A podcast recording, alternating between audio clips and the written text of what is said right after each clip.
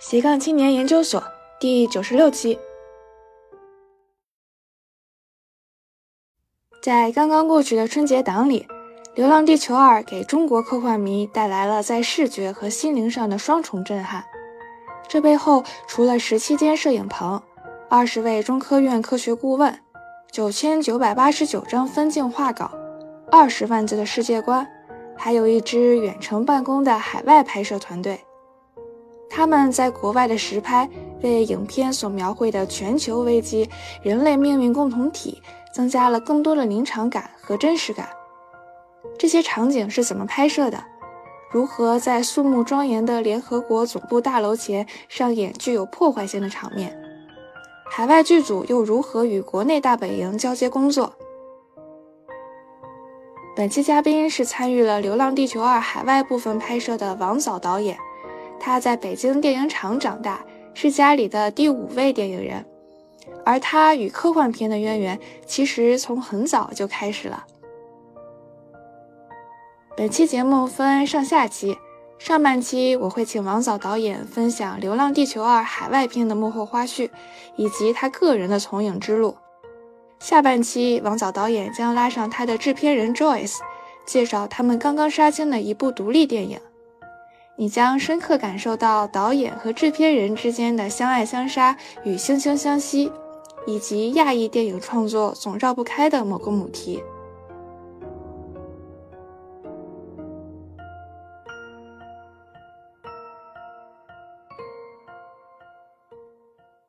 好的，那我们今天邀请到了王早导演。Hello，Hello。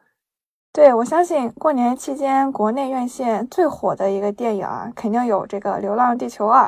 我在微信群里面看到有一个大哥在我们这边，甚至去影院五刷这部电影。对，然后我们我们都很怀疑他是不是签了 对赌协议啊？对，然后我相信看过这部电影的朋友，对他们来说，嗯，这个电影很多的场面都非常的。让人感到震撼。然后，据我所知呢，《流浪地球二》绝大多数的戏份是在我的老家青岛拍摄的。然后，相信大家一定还记得，其中还有一些海外的场景。那这些场景是由一些呃当地的拍摄小分队帮忙去到实地取景的。那我们今天请到的王藻导演，他就是这个海外制作团队的一员，对吧？对对对。对，哎，那，呃，王导，我想问您，您当时您的那个小分队都负责了哪些场景的拍摄呀？我们主要是在纽约拍摄，所以我们基本上就是纽约组。呃，纽约组应该可以是说，就是在国内以外的最大的组，因为因为故事有很大一部分是发生在纽约的。然后呢，我们在纽约拍摄了很多场景，因为说实话，当时。呃，拍摄的原因，疫情的原因，国内的团队呢，呃，无法过来，所以郭帆导演和制作团队呢就找到了我，就就这个希望我能够协助他们拍摄纽约的这部分，所以我作为纽约纽约部分的导演去参加的制作。那我们在纽约的团队其实非常大，因为纽约的戏份很重，而且又是在城里拍。很多大的场景，包括一些暴动的场景，包括一些撞车、烧车，而且都是在这个联合国门口拍摄，就是实景拍摄。这个其实在美国电影里面也是很少见的，所以我们的团队其实很大。这个制作团队是整个幕后的人员可能有一百人。哇，那真的是一个挺大的团队了。对，挺大的。对，动静动静还是挺大的。嗯。哎，那当时会有围观的美国人过来问你们在拍什么呀？对对，很多，因为正好也是也是纽约的冬天，就基本上是去年的这个时候吧，一月底的时候，呃，所以你想，你反正纽约拍戏呢，大家也都也都习以为常了，很多人就觉得就啊，可能是个大的电影怎么着的，呃，也有也有人问起来，但是纽约人不太爱围观啊，所以就就就就还好，除了。除了我们拍摄场面比较大的一些，比如暴动场景啊，这种这种看上去比较好玩的，那那个会有些围观的人。嗯，而且我听说你们当时是一边拍摄，一边还要把现场的情况通过网络直播给国内的人看，所以是不是总导演组一直在监工呀？呃，对，实际上就是一个很很很很复杂的一个程序吧，因为国内也是正在拍摄当中，那所以经常就是我们其实准备工作做得很充分，呃，因为导演和很多就是任任任何的部门头都过不来，所以呢，很多的我们前期工作做得很很充分。就是把采景呢，把这个镜头啊，什么都是我来去去分一下镜，然后根据具体的地点、具体的场景和具体的故事设计呢，去去做分镜，然后去设想怎么拍摄这段故事。呃，因为它分成很多小段故事，而且在纽约拍摄了很多，比如说在印度的镜头，在意大利的这种这种这种镜头这种故事，所以需要这边纽约这边团队和我们一起都是需要。等于是在在原有的故事设计上要要要要发挥一下，要创作一些东西，所以其实，在前期筹备上做的很充分。那么这些都是都是都是由郭帆导演同意通过的，呃，然后呢，也是根据国内的一些，因为有些场景是跟国内要搭的，要接戏的，比如说我们的外景地是在这里，然后呢，可能局部的一些特写。就可能要在国内重新搭一条街道，一模一样的，比如说第四十四街，就是 U N 门口的那那条那条街，啊，西北向那条街，重新搭搭建那条街，在国内，那可能全景是我们在纽约拍，那么特写啊或者什么有有演员的这些国内演员的这些就要在国内完成，所以光上从这些上都是需要前期做很多筹备的，所以基本上到了拍摄的时候，当然它是有实时的这种这种传送。就是我们机器上看到的东西，在国内都能看到实时的，然后我们拍完的每一条也是实这个拍完马上就可以传送到国内，所以所以国内会看。但是其实拍摄的时候，因为国内拍摄也非常紧张，而且我们纽约拍摄的时候都是国内的半夜了，就是很多时候大家都就是就是呃国内的主创团队已经都休息了。所以呢，我们其实可能早晨我们把机器架起来，整个的这个这个感觉，导演看一下，然后呢，有的时候他能够他能够坚持一段时间，但是他那边工作也非常辛苦，所以我一天也就几个小时睡 几个小时，所以呢，也就大概看一下，然后 OK 差不多，那行，那我们就我们就这边就就就就做了，然后他可能早他可能起的比较早，然后再看一下我们结束的这个这个这个时候的感觉。所以其实，其实这个交流都是很通畅的，啊，所以而且因为前期工作做得非常充分，所以呢，现场现场需要修改的东西并不是太多。因为你在那样的就是拍摄很紧，因为拍摄嘛都非常紧张，而且而且大团队的去这种调换现场调换，其实已经是空间不大了，所以我们基本前期做的充分的。准备工作以后呢，到了现场基本上就是看一下，觉得哦是大就是没有没有问题。对，因为疫情之后，很多工作都陆续开始通过这个视频会议，然后包括一些协同办公软件来完成。然后没有想到，就是这个也已经传导到了电影行业。对，是的，是的。对，而且我觉得《流浪地球二》这部电影本身就是讲述人类如何一起。共度危机嘛，然后你们这样中外合拍，其实对这个电影的主题和精神还蛮呼应的。对对，特别特别呃呃贴切这么一个这么一个工作方式吧，和和和整个整体这种感觉，而且也是两个时完全不一样的这个呃时差，所以所以感觉真是也是像在一个一次大的行动中。嗯，那您自己有印象特别深的一场戏吗？哎呦，我们其实其实拍摄上还是提呃遇遇到了很多困难的，因为我们一月底，我们其实筹备了有有有有两个月吧。我们我进入的时候是十二月底了，然后呢，但之前他们已经开始筹备了有一个多月，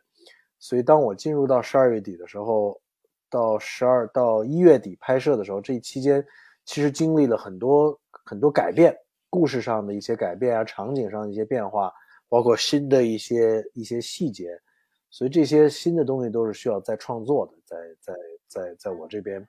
呃，然后得到这个郭帆导演的认可啊，然后包括预算上的这种认可，整个整个方面的。那其实我们拍摄的第二天就开始下暴雪了，特别大的暴雪，就整个的这个纽纽约市就就停运了。那停运了的话，我们那天正好是一个要在尤文门口拍游行示威暴动。那么，因为地上有雪，这个整个戏就不接了，所以呢，我们就我们就重新想了其他的场景，这真是跟国内现实这这个直接的沟通，然后现现去想一些能够放到电影里面的一些镜头在里面啊，就这个也是非常 就是让人意想不到的。那么本来想说，OK，那没问题，我们这有一天有雪，那我们就甩到后面吧。甩到后面，结果呢？呃，一开始拍摄这几天结束之后，然后就想后面说哪哪一天可以继续拍这个暴动和和示威游行这种大场面的戏啊，所有工作准备工作都做好了，然后什么时候再拍都可以。结果呢，马上的这个二月初，这个俄乌战争就爆发了。俄乌战争爆发之后呢，纽约马上这个尤恩天天就开会，紧急开会，真是开会。然后大家是就是真是纽约市民真是上街游行，然后呢，我们这戏就拍不了了，这这场戏就一拍不了了，就一直等等啊等啊，二月底不行，三月底不行，告诉说估计四月份可以，所以我们在这期间呢还拍又补拍了另外一场戏，因为因为场景的变化，而而然后根根据国内戏这个这个故事的一些变化，因为很多事情都是在拍摄当中变化，所以国内那边一变的话，我们这边也会要变。所以呢，真是到了四月初中旬的时候，才才给我们拍上这个这个暴动的这场戏，所以还是还是挺挺挺挺挺这个挺困难的，中间的这个这段时间是困难重重。哎，那像拍这样的场面，真的是要找那么多的群众演员吗？还是可以通过一些后期的这种呃效果，然后让他。感觉是有那么大的一个场面，呃，这个是真是就是实景拍摄的，实景拍摄，然后真是去找了很多的这个群演，大概有大概有一百五十多人吧。因为那个地方你也知道，你在电影里看到，就是有有有烧那个 NYPD 那个车的那个那个那个镜头，那个地方吧。因为我们那个地方其实拍了很多，呃，整个的一场暴动的一个从头到尾的，然后也彩排过的。那个地方其实就是离那个 First Avenue 非常就是在边上嘛，所以呢，你可能人太多了，他也没地方放，所以其实，在镜头里面大概一百到一百五十人，就你就会感觉非常多的人。但是因为我们拍摄人员又很多，有一百多人，所以你前前后后一共两百多人在那地方。然后呢，不光是有这些人，因为你在纽约拍这样的戏的时候，拍这种规模，又有。又有这种烟雾啊，伪造这个烟雾弹，又有真正的烧车，这是属于特效，而且又是在 UN 门口这种非常敏感的地区，那这就需要有你有有有各个部门各个呃这种 city 的这种这种 permit 是吧？许可证就是首先纽约市给许可证，然后呢这个 UN 要给许可证啊，因为你是在 UN 门口拍。然后不光这些，你还要有，还要有警察，要要要要边上维持秩序，你还要有消防队，你知道吧？因为你要有你你着火嘛，就最后这个这个这个这个着火，所有的灭火都是由由消防队来灭，就你自己不能灭的，就你自己可以去去这个点火啊，但是灭火这事儿一定是纽约市的消防队啊，NYFD 来来处理，所以是需要一个各个部门配合的。呃，这么一个操作，所以，所以其实它的它不光是在镜头前面的一种一种一种复杂性，它实际上镜头后面所有的协调工作是极为复杂，而且是极为耗时的。所以，就是当我们在一月底的时候不能拍的时候，然后二月份告我们说我们我们要等，不能拍这个戏，这个实际上是是 NYPD 告诉我们的。你知道吧？是是纽约市警察局和消防队告我们说，我们我们我们现在不接受这样的拍摄，所以他们不批准的话，你这个 film office 批准不批准，这都这都这都不管用啊！所以呢，其实就是真是是在幕前幕后的这种各种协调工作，然后然后让你感觉到是一个，就实际上是一个非常复杂的一个操作。对，所以大家在电影里面看到可能短短几帧的画面，其实背后是有很多很多的准备工作和波折的。对对对对，是的。所以其实你每一个镜头里面里面的那种复杂程度和背后的这种复杂操作，都是都 是相当有挑战。嗯，明白。嗯，哎，那王导，您有了解就是他这部电影在北美这边的票房和口碑是怎么样吗？呃，我没我没太注意北美的票房，我知道总就是国内的总票房还是非常非常棒的。在国呃美国，因为毕竟呃就是在洛杉矶，可能纽约这些戏院有那么几个吧。但是现在我看慢慢在扩散，啊，在更多的影院呃放映这部电影，但听大家的口碑还是不错的。哎，那您有把《流浪地球二》主动推荐给你身边的美国朋友们看吗？有，当然有，哈哈。对啊，这个这也算是一个也能参与到这样这样规模的、这样有意义的制作当中，也是很难得的。呃，而且而且又是又是这样的一个题材，我非常喜欢的题材。呃，又是在纽约这种这种我比较熟悉的地方拍摄，所以还是还是非常非常幸运的能够参与到这个里面。而且可以以一种特别自豪的心情推荐给他们。对对对，因为大家也都知道，就是我去年去拍的时候，大家都知道，然后也都很期待这部电影。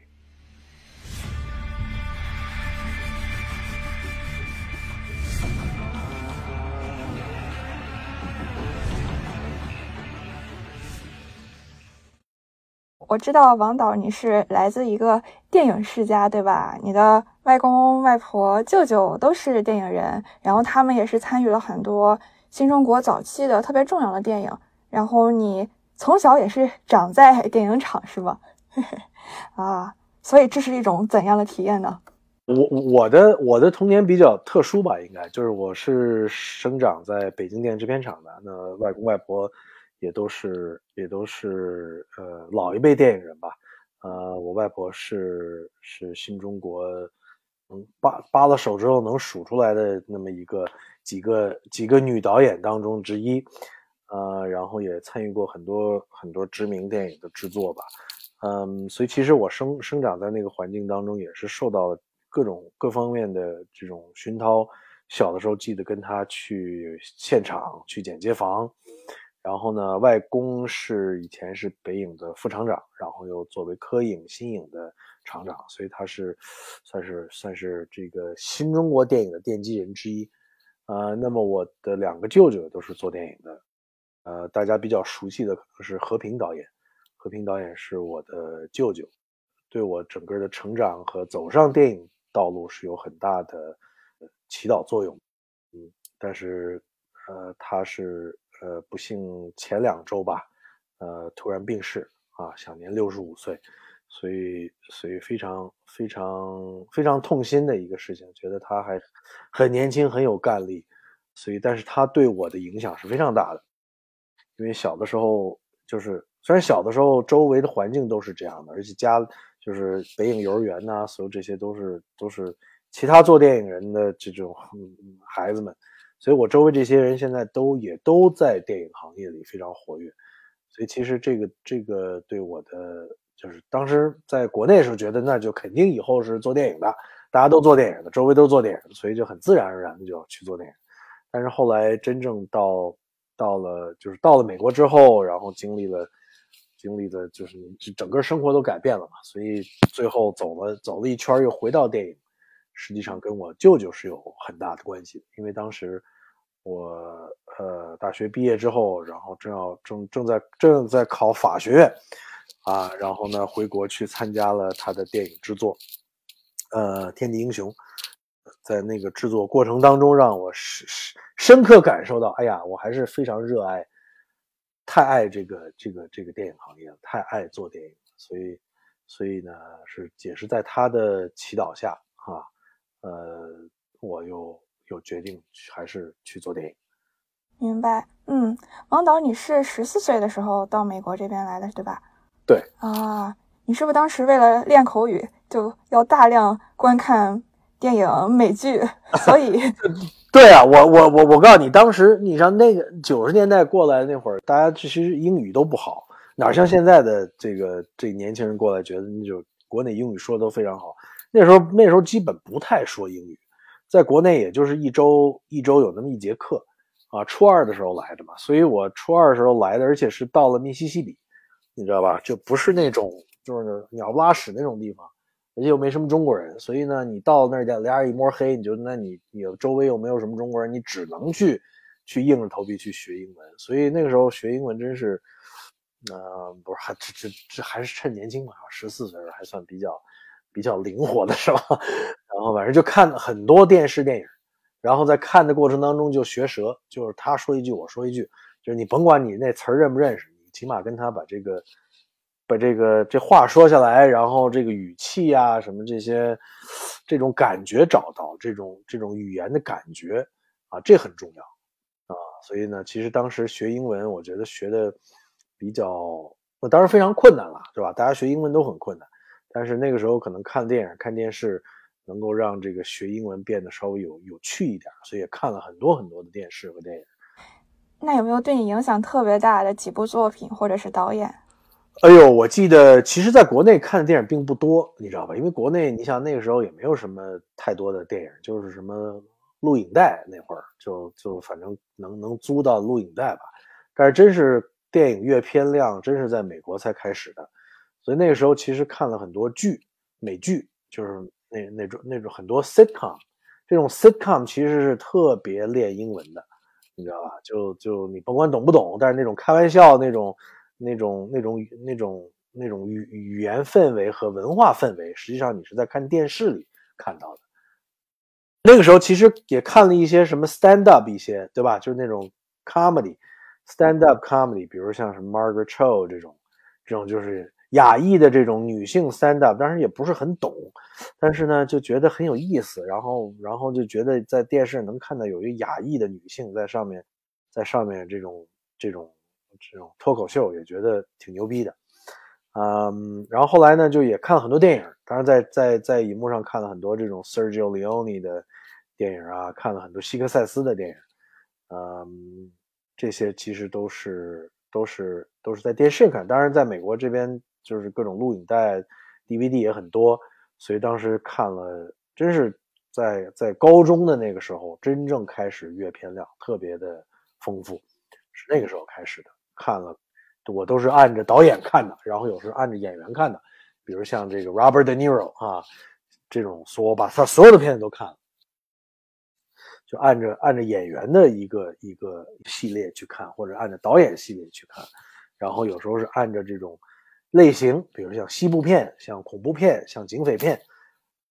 所以这种方式去看。那当然后来后来就这种片子就很多了，各种 DVD 都出来了，包括国内的很多。就是卖一些盗版盘，就你就就会有很多阅片量啊，对，所以就对那个时候那时候看了很多的，当然像像教父啊，像美国往事啊，像这个 Goodfellows，像这些影片对我的影响非常非常大。然后后来慢慢看到了一些法国电影、新浪潮电影，但是在在也是在高中的时候看到一些呃特吕弗的。然后这种法国新浪潮的，然后其实后面包括像一些大师的费里尼啊、黑泽明啊，这些其实也都也都在那个时候开始看。之前只听说过，在国内没有这些资源，但是到了这儿之后，是是，你像以前以前那个 Blockbuster，包括包括那种各种在纽约的 Kim's Video，现在都没有了。但那些地方都是按照按照导演去分类的啊，导演的这种作品，所以。那个时候看了很多很多的电影，嗯，所以我觉得您是既有这个家庭的熏陶，然后也有自己大量观影的这样的一个积累。对，就是就是非常非常热爱，非常热爱这个东西。因为小的时候也是经常下了课就去就去外景地，就就跟几个小朋友钻的，偷偷的进入到那种外景拍摄地点，就那种那种那种什么清末年间的街道啊，然后有。有那种什么酒楼啊这种，然后就在里面就自己编故事，然后自己自己跟跟跟小朋友说，你说你是侠客啊，我是店家，然后怎么着 就那种英雄救美啊这类的，然后要不就警匪的，所以其实这种这种编故事讲故事，然后去演。呃，整个其实都是一体的，因为因为因为这些小朋友也家里人也都是导演啊、演员呐、美术啊、摄影，所以就是就是呃，觉得大家都都都半懂不懂的啊，都大概能略知一二，哎，所以也都能也都能玩起来啊。因为家家里人是做电影的，自己也是小小时候也是去去幻想，说这个拍电影应该是什么样，讲故事应该是什么样。嗯，我看您之前的作品大部分都是一些像科幻呀、悬疑、惊悚，还有心理这类的题材。然后我总觉得这和您本科读的专业有点关系，因为我发现您当时主修的是物理和哲学这两个专业，对吧？对，这个这也是歪打正着的，就是觉得其实当时到了密西西比，呃，面临最大的一个问题，不是说英文啊，不是说什么，而是所有人都在跟我讲 Jesus 的事儿。讲 God 的事儿，啊，就是问我信不信上帝。那我不信，因为你中国来谁信上帝，对吧？没有没有没有宗教，所以所以呢，就这个，但是就开始问我说，那你觉得人类是从哪来？你觉得我们的我们的价值观是从哪来的？如果你不相信这些东西的话，那其实这些问题呢，当时也没有，就也我从来没有仔细想过。但是真正开始问到我的时候，我就觉得，哟，那我怎么回答这些问题？我就开始有开始有很多疑问。开始很多好奇，那这些好奇呢，就让我开始对特别像密西西比这种地方，就是宗教色彩特别浓烈的一个地方，所以到处都是这种教堂。然后那时候学英语也是周日时候去教堂去那种 Bible study 去，甭管你信不信哈，跟着大家 就学 Bible，然后能能练习英语。所以就这个关于宗教和上帝的问题呢，让我非常有兴趣，我就开始看很多这方面的书。那看着看着这些书呢，就看到了哲学，很多关于哲学的书，啊，哲学和宗教这个东西是非常非常紧密相关的。那从哲学的书又看看到了很多关于宇宙的事，那宇宙的这些事情又慢慢的就就看到了物理，啊，就觉得哎呦，这个东西对我来讲是它是就是好像是是同样物理和哲学，它是它是 you know two sides of one coin，对吧？一个是一种科学的方式去。去去去去探究我们的我们的来源和和和我们的位置，另外一个是从一个从一个人文的角度啊思辨的一个角度去去去讨论我们的人类的位置，所以就是对这些大的问题，其实我都非常好奇的。那所以在在在上大学的时候就就就主主修这两科，也没觉得说想以后干嘛，说拿这来干嘛，没没没往那儿想，就觉得有意思。啊，觉得觉得觉得让我让我很有好奇心，我愿意跟着这个问题往下去去钻，去去想，去幻想，啊呃，然后当时当时呢，就也觉得，那自然而然的，其实这些大的问题，包括物理的这些问题和哲学的问题、人的问题，其实慢慢都影响到我后面的这个兴趣爱好和和和我作品的想想。探究的一些主题吧。嗯，对。然后我看您之后又到纽约大学的电影学院攻读了导演专业，然后之后就开始在美国这边陆续开始参与一些拍电影的工作。然后您接到了一份来自国内的工作邀请，对吧？是《摩伦》这部电影。对对，当时当时在这边拍了拍了些片子之后呢，国内就就反正有人知道知道我，然后呢就。找到了，我就要拍这么一部片子，是集美，集美投资。然后那个时候，其实我在国内也拍过一些片子，因为这经常在在北京和纽约之间跑，所以有些片子也是在国内拍过。所以我其实国内的这种拍摄啊，这些也都是比较熟悉的。所以呢，那个《摩伦》算是我第一部长片吧，虽然不是我写的，呃，但是呢，就是大家我也参与到了创作之中。呃，所以基本上是等于说是有这么一个片子找到我来做，啊，所以当时是在我们是在青岛拍的。对，哇，又是我老家。对，那其实就就是对，其实我们是在黄岛，就青岛市内拍的一部分，嗯，主要是在黄岛拍的。黄岛那个就是不是在那个大的影视基地，嗯，是在是在边上的一个那个港口，因为我们是一个讲一条一条这个游轮的事儿，是这个这个惊悚，所以呢，真是找了一条游轮，废旧的游轮，在游轮上拍的、哦，啊，所以那游轮当时是停泊在黄岛。欢迎天然号。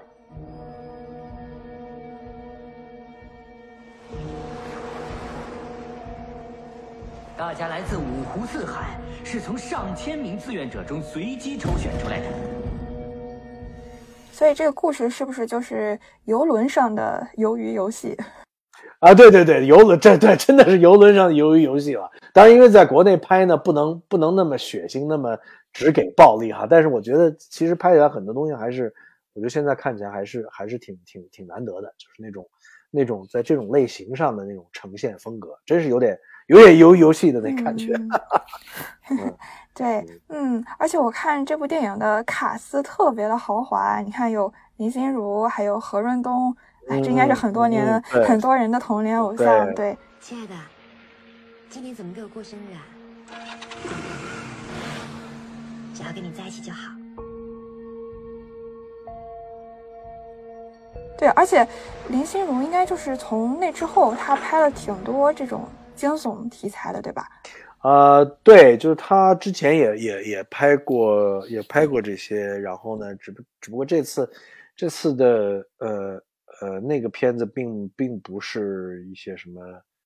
闹鬼的那种那种那种悬疑片哈，呃，不是那种惊悚，比较比较写实的，所以这个我觉得在在他之前可能也是也是呃做的不多的。呃，然后呢，当时也有也有也有一个也我们也有金世佳参与我们的参与我们的拍摄，所以呃，所以大家都是很给力的。那次拍摄就是非常艰苦了，在那样的一个破旧的游轮上，而且又是夏天，你知道吧？正好是八月份的时候，你想黄岛八月份的时候，那简直就是就是闷热，所以啊，而且又是在那种游轮里面。没有空调的游轮里面，它整个是废旧的，因为它它拥有五层吧。因为是在一次风暴当中，这船翻了，这船翻了之后呢，正过来之后呢，就就里面破损了，所以它就被废弃了。所以上面三层，包括这种舞厅、歌厅、餐厅都是完完好无损的，但是呢，客房第二层客房到下面的什么机械室，所有这些整个都是被水泡过了，所以呢。等到这个这个清干净之后，是从屋顶到地面全是生锈了，啊，所以整个这条船本身就是一个非常好的一个场景设计，啊，所以在那样的一个环境当中，夏天里在那五层，就我们这是整个故事从从从这个底层到上，慢慢慢慢往上走，然后呢，整个的这个这个就像一个在梦幻里拍戏一样，哇。您下次要是再有机会去青岛拍，争取五月份去啊。五月份是吧？对对对，哎、对我我还是非常喜欢在青岛室内拍的，因为室内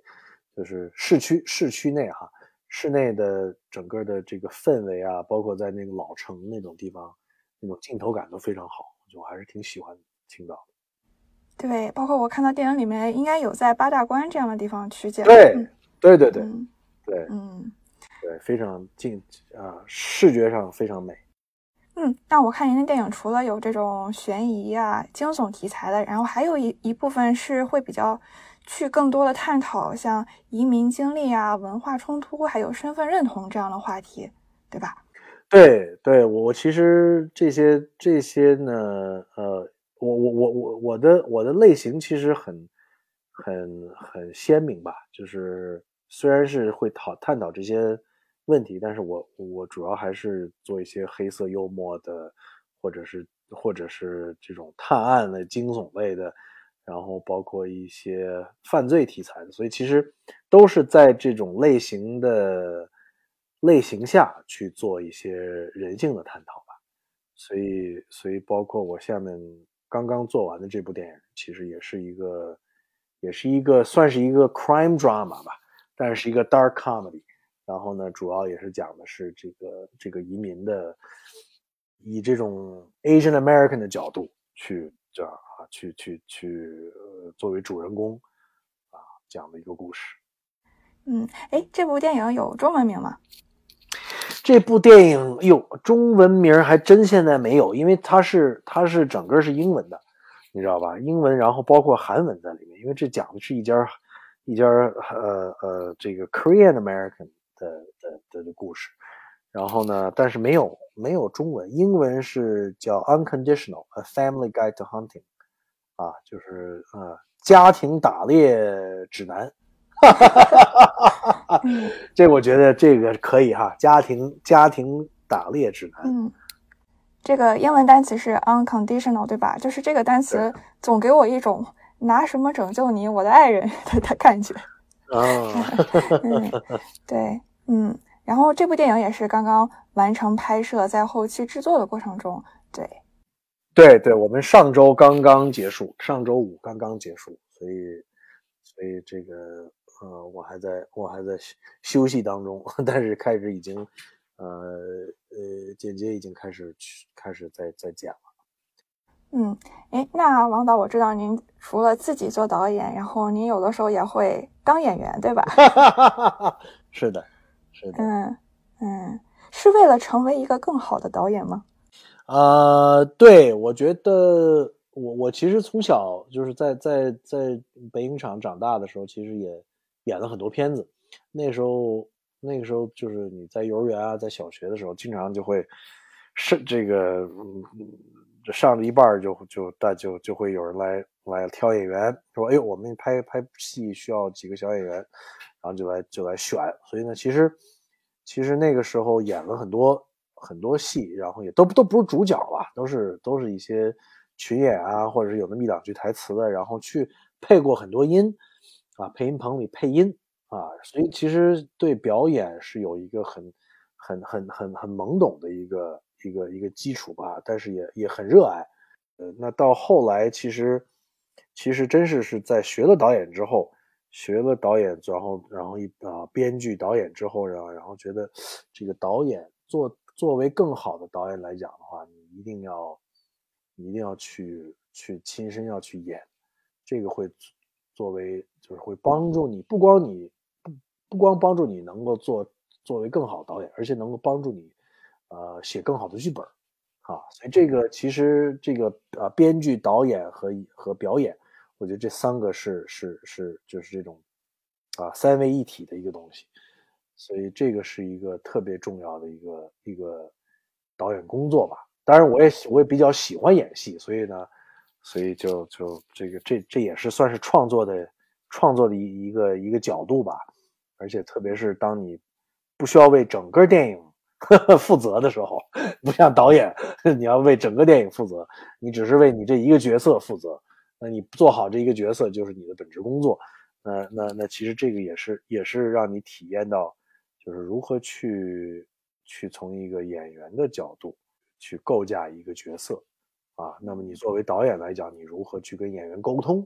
啊，一起去创作这个角色？明白？对，我就感觉导演他有点像老板，或者是这一个团队的一个领导者，然后这个演员可能更多的像是打工人，然后你在这两个不同的身份来回切换，然后也是能帮帮你来了解这两两个人之间他的一个认知的差距，然后可能你导演想这么导，然后演员可能是另外一种理解。对，能让你更好认识到，就是想象和真正实施起来的这样的一个差距。对对，而且而且，其实导演最主要的工作就是就是如何跟演员沟通，对吧？这个这个这个是真是你唯一只有你导演能够做到的一个是一个的的工作。嗯，其实镜头啊这些东西都有，你有你有你有摄影师有这些，所以其实这些东西都是。呃，都是辅助的。那你最主要导演最主要工作就是跟导演、跟跟演员的这个沟通，啊，那当然就是我我喜我我希望能够做做到导演，而且我我喜欢的导演都是在各个方面都都很擅长的，啊，就是一个这个完全的电影人。所以呢，我当然也是希望能够能够能够做成这样的一个导演。当然，演戏这事儿也也是也是很有意思，就是它是一个，我觉得。我觉得如果有机会，我我我我还会继续的。嗯，那你演的最爽的一个角色是谁呀？我其实就是在疫情前吧，我在纽约演了一个反面人物吧，是哦那个这个片子叫《We Are Living Things》，是跟国内的演员吕星辰，然后和墨西哥的演员，就是在在 Roma 里面演那个、哦演那个那个那个耍武术的那哥们儿啊，跟他哦啊跟他我们三个人，那我是演一个反派人物，所以。嗯所以这个这个其实让我让我感觉最怎么说演的比较爽吧，就是就是当你刻画一个反面人物的时候，其实是一个比较呃嗯是一个非常非常有趣、非常满足的一个过程。呃，你不光是不是刻画一个脸谱化的一个反面人物，而是一个就是你你你作为他从这个人物的角度来讲，坏人从来不觉得自己是坏人，你知道吧？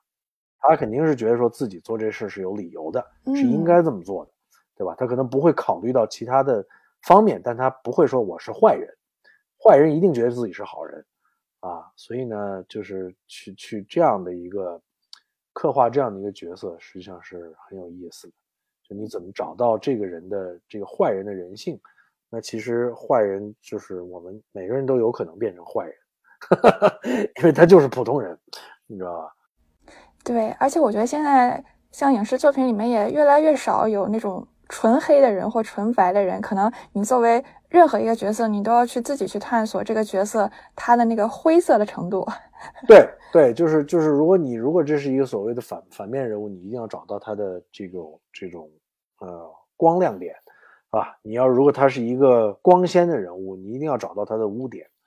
啊。所以所以这样你才能有比较比较真实的、复杂的啊、耐看的人物。这样呢，你有这样的人物的话，演演员真正的实力才能表现出来。明白？嗯，诶，那您现在算是独立电影人吗？呃，我觉得可能电影人都算是独立的吧，因为都是、嗯都是一就是一个片子，一个片子完了之后，就是你要你要想下一个片子，没有没有没有人会，就你你你不属于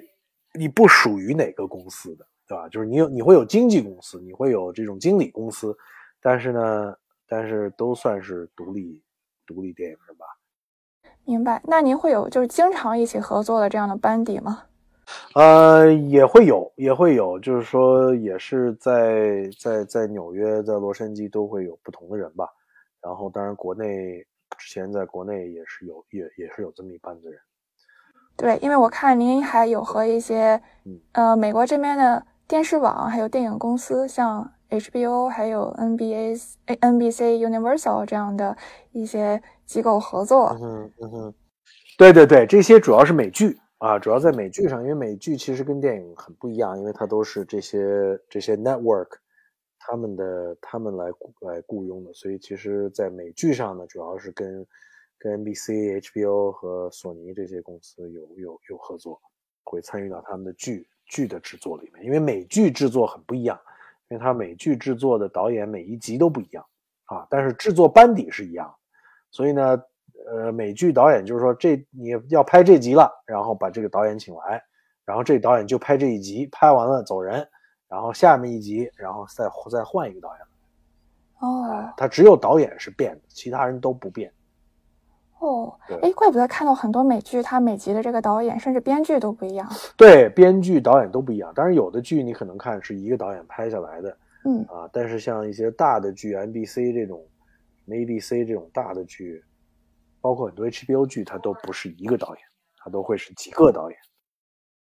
哎，那您怎么看《瞬息全宇宙》这个以亚裔演员为主打的小成本电影，今年横扫奥斯卡的十一项提名？对啊，我觉得，我觉得非常庆幸看到这部电影，因为我觉得从它的叙事方式上和和和表现呃呈呈现方式上都都很不一样，都其实真正真正有一些创新的东西在里面，所以我觉得，而且又特别是是这它的核心又是讲到的一个一个一个亚裔家庭，所以我觉得非常难得这部电影能够能够取得这样的成功。而且我觉得他的成功也是能能为很多其他的亚裔电影人，包括包括亚裔的这种故事，去去打开一条一条一条可能可能性吧。对对，我看到杨紫琼的采访里，她说她每天都在祈祷自己能拿下这个最佳女演员的这个奖。我觉得不光是为了作为女演员，然后这种被嘉奖这样一个殊荣，我觉得也是对于亚裔电影和亚裔电影人来说，如果这部片能拿奖，那一定是一个非常里程碑一样的事件。对对对，是的，是的，所以我觉得我是真是希望他能够拿到一些。应该拿到的奖项，我觉得他不管拿到，就我觉得本身提名这么多，我觉得他本身就是一个胜利。那具体你得奖得什么奖，这个都很难说啊，里面各种各样的呃因素都取决于，就就就就是决定他是否能拿奖，但是他肯定能得一些啊，这个毫无疑问的。我是希望他这个能够拿到一些主要奖项。对我觉得这个这样这个电影这种电影。就不，我觉得不光对对亚裔的电影和故事来讲，我觉得对对任何的一种这种这种突破传统叙事方式的电影，都是都是走在前面的，而且会会会为后人开路的。哎，您提醒我了，我之前看的这部电影，我会觉得它是以一个亚裔为主角，然后主要讲亚裔故事这样的电影。但您这么一讲，我觉得它其实。嗯，其实也是对，就是叙事更多元，然后更创新这样的一个电影。对对，其实你说他他他整个亚裔的这个这个这个故事本身已经是属于，就是他他不是主要讲这事儿的，你知道吧？他主要不是讲亚裔，他只是说这是比较特殊的一个亚裔家庭。然后呢，因为这样的特殊性，在叙事上，他他突他突破的要要要走的要更远。这它远比说你讲的这个故事本身要要要远得多得多，所以呢，你要说把这个家庭变成一个一个呃一个 African American 或者是 Caucasian American，可能这个叙事方式就不太适合了，你知道吧？但是正是因为是这样的一个家庭，然后他选择这种叙事方式是是是是突出了这个故事，但实际上他已经超越了，因为这样的叙事方式。这个电影本身超越了，只是在讲一个亚裔家庭的故事，知道所以它的叙事其实已经超越了它故事，故事本身，呃，能够讲到的东西。所以我觉得它在叙事上，叙事方式上，它的突破是是是非常大。嗯。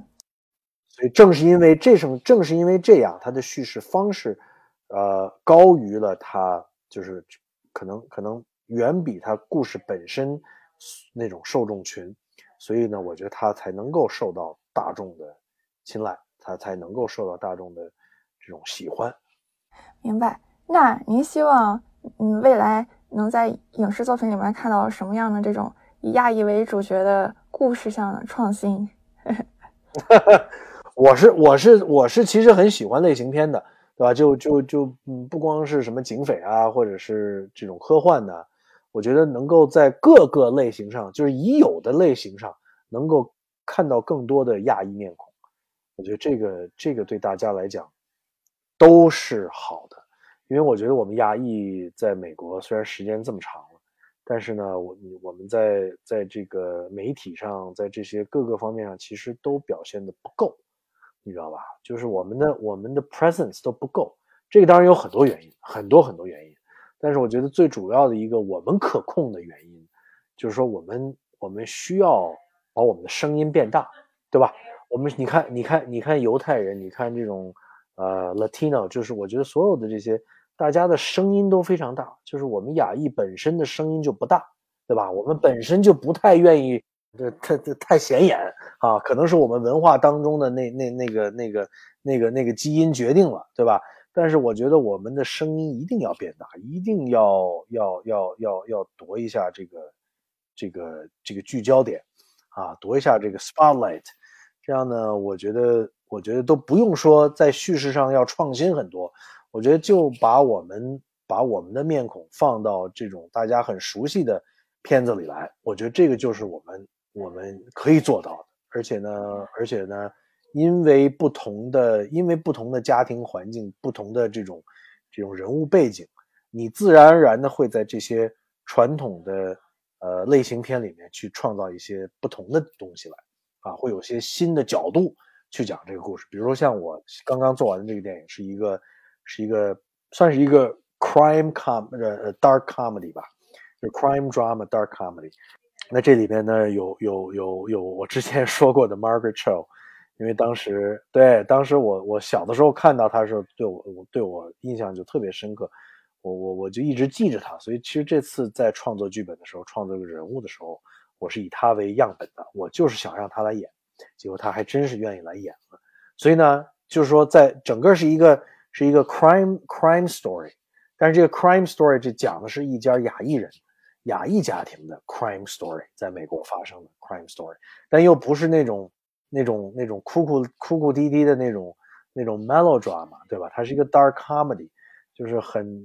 有有一些这个这个寄生虫的 parasite 的这种这种这种感觉在里面。我觉得这样的电影，我是希望能够在未来的荧幕上能够看到更多。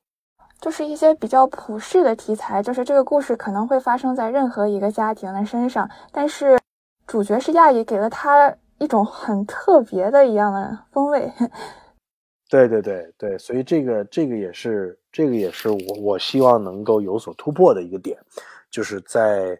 在这种呃这种大家熟悉的警匪犯罪科幻片里面，然后出现的主人公是一个亚裔家庭，那么这个亚裔家庭又会在这种。这种犯罪题材的这种故事里，美国犯罪题材故事里面，它会有什么样的一些特殊点？它会有什么让会让人觉得搞笑的点，或者说，或者是让人觉得哭笑不得的一些点，对吧？就因为因为因为因为我们的生活方式其实很不一样，我们的思维方式也也也不一样。那么，那么这种不一样会在这种大家熟悉的故事当中里面会带来哪些新的创意，对吧？啊，这个这个是我比较嗨的一个点。明白，嗯，那很期待王导的新电影。对，然后现在你们还在众筹，对吧？对对对，我们我们现在还是在在在在融资的过程当中，然后呢，也是也是希望能够有更多的呃这种亚裔听众能够能够支持我们。呃，我们现在其实融资了已经有一多半了，所以还需要一一呃一少半。那么根据不同的融资的这个比例，大家可以。可以参与到电影里面，作为我们的呃联合制片人之一啊，这样在 credit 里面会有显示啊。然后呢，如果大家需要了解更多我们电影的一些信息，然后包括怎么样去支持我们去去去去募捐的话，呃，大家可以到这个 filmindependent 点 com 啊，应该是 fi 点 com，然后去找一下我们的这个这个电影叫叫 unconditional，所以大家可以 search。然后也可以也可以去 email 我们，如果需要有任何问题的话，我们的 email 是 this unconditional film at gmail dot com。this unconditional film 啊，一个词啊。好的，那我到时候也会把网站和邮箱地址放到这期节目的文案里。嗯，对，然后还要提醒大家，我和王导呢还录了一期英文节目，非常鼓励大家和这一期一起使用。因为我们不仅不仅请到了王导，还有他的制片人伙伴 Joyce，啊，我觉得 Joyce 是一个特别有趣的女子，她也是贡献了很多从亚裔电影人视角出发的精彩的观点。然后大家也可以嗯看到王导和 Joyce 作为导演和制片人的 日常，还有二人转，对二人转，还有这种惺惺相惜啊，对，嗯。嗯，好呀，那非常感谢王导今天做客我的节目，然后大家不要忘记关注王导的新电影，然后因为今年是兔年，我最后也祝王导前兔似锦。好，谢谢谢谢可心，谢谢听众，然后希望希望你们能够支持我们的电影 Unconditional。嗯，好呀，那我们最后和听众朋友们说再见，大家拜拜。好，拜拜。好啦，这就是本期节目。想要认识更多斜杠青年，欢迎你在小宇宙、喜马拉雅、苹果播客等平台订阅关注斜杠青年研究所，也欢迎你把这档节目推荐给你的朋友。